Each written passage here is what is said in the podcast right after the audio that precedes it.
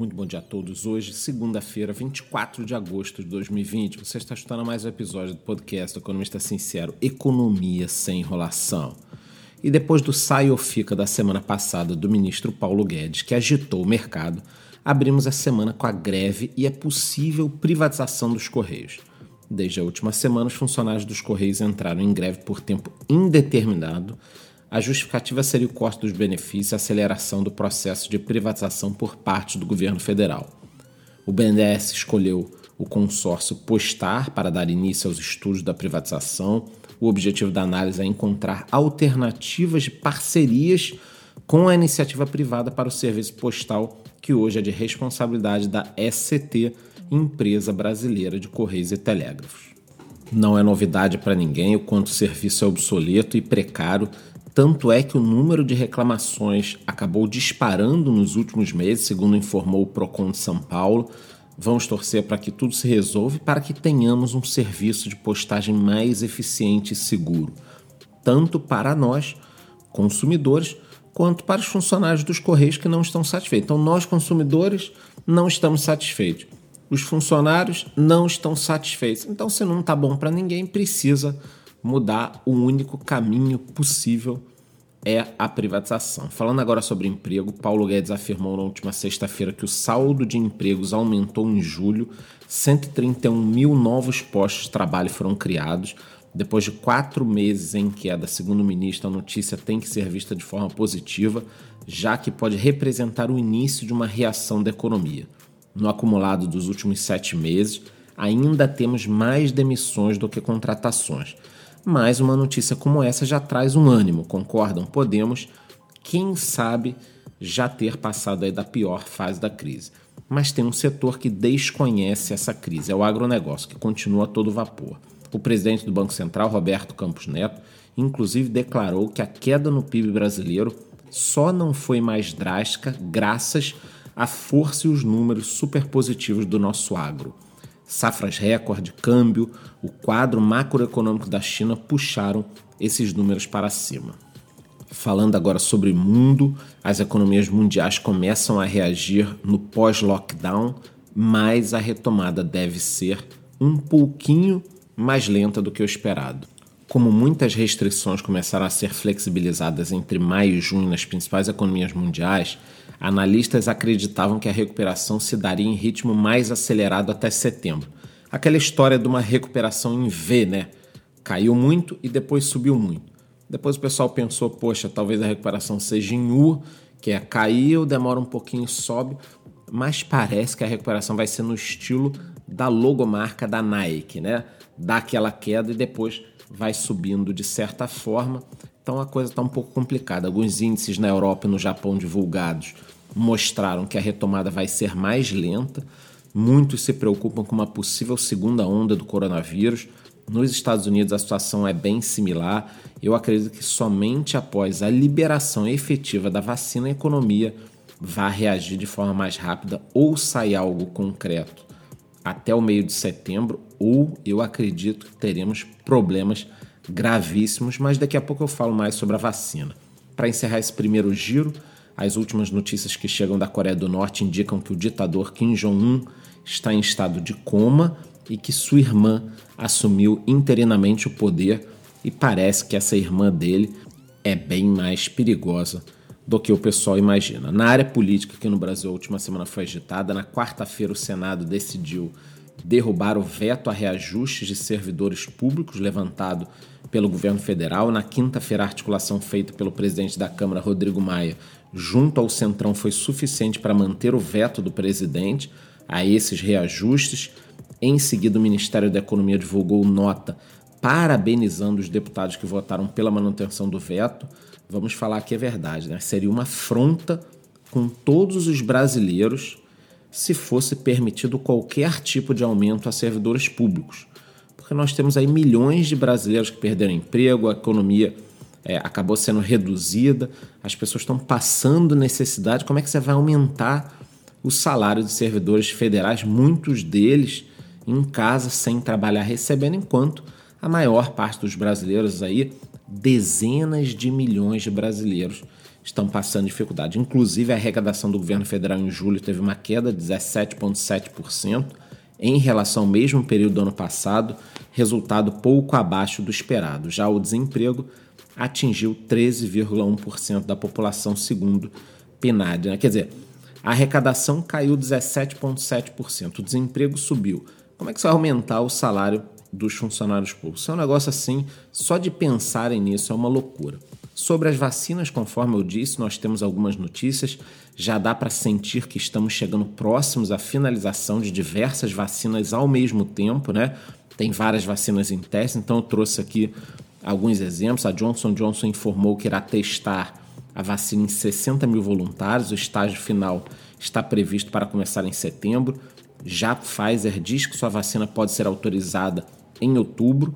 Se isso ocorrer, a empresa pretende fornecer 100 milhões de doses em todo o mundo até o fim do ano e mais 1,3 bilhão de doses em 2021. Parece muito, mas 100 milhões até o final do ano.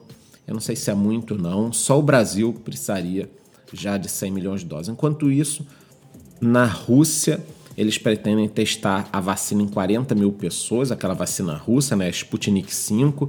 Eles já estão recebendo pedidos globais, já foram mais de um bilhão de doses solicitadas, mas fica aquela dúvida da comunidade científica né, sobre eficácia, segurança. A Rússia não passa muitas informações. Já sobre mercados, as bolsas americanas continuam voando, o principal índice atingiu recorde histórico na terça-feira.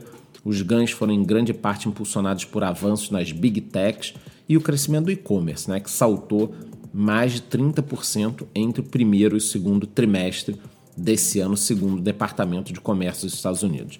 Já a Apple atingiu o valor de mercado de 2 trilhões de dólares, foi a primeira empresa a atingir esse valor de mercado no mundo, né? 2 trilhões de dólares, apenas dois anos depois de atingir um trilhão, valendo agora mais do que o PIB, tá? A Apple sozinha vale mais do que o PIB de boa parte dos países do mundo, né?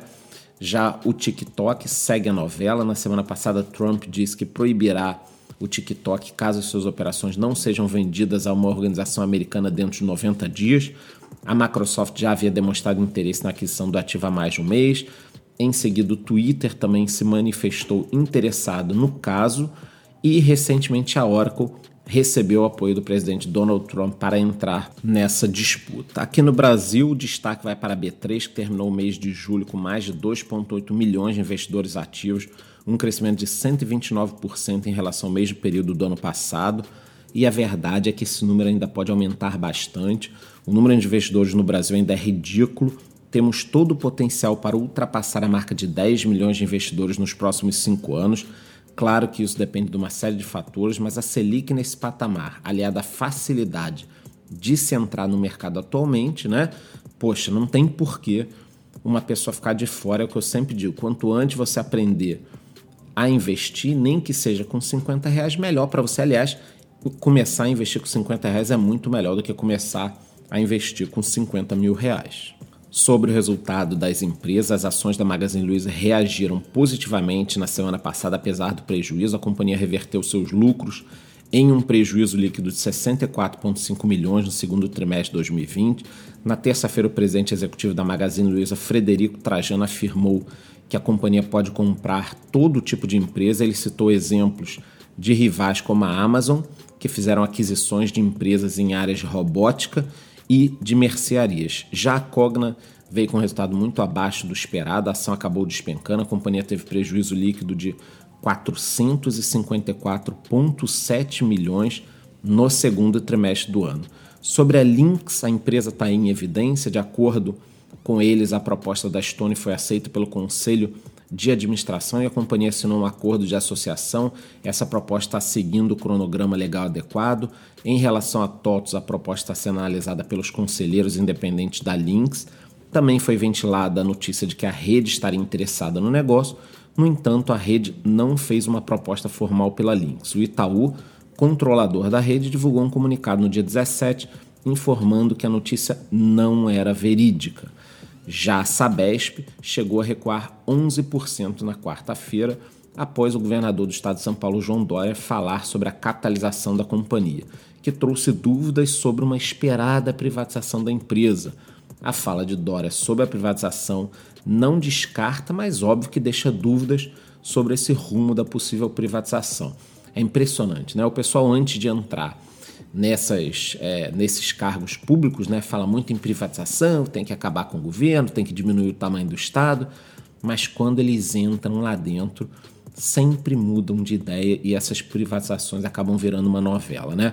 A ação fechou em queda de 5% na quarta-feira e de 7,48% no acumulado da semana. Na sexta-feira, Dória informou não poder mais se manifestar sobre esse caso por orientação e determinação da CVM.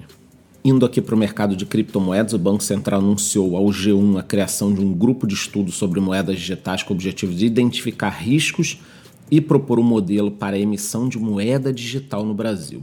O Banco Central ressaltou que elas podem aprimorar as transações digitais entre pessoas e até entre países.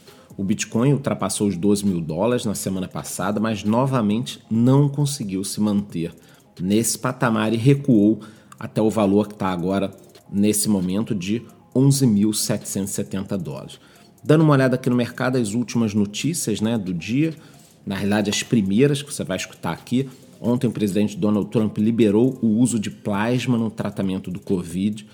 Esse tratamento funciona através da retirada de sangue de pessoas que já estão curadas e, portanto, possuem os anticorpos. O tratamento já foi utilizado em mais de 50 mil pessoas e os estudos iniciais indicam uma redução de 35% né, nesse problema. Então, é algo que já está funcionando, eles vão começar a utilizar em larga escala nos Estados Unidos. O petróleo opera nesse momento em alta de 0,71%, cotado a 44 dólares, e o ouro também está em alta, cotado a 1.948 dólares. O ouro que caiu aí nas últimas duas semanas, mas segue nessa tendência de alta de médio prazo. Eu desejo a todos uma ótima semana. Lembrando que eu sigo com informações em tempo real lá no meu Instagram. Muito bom dia.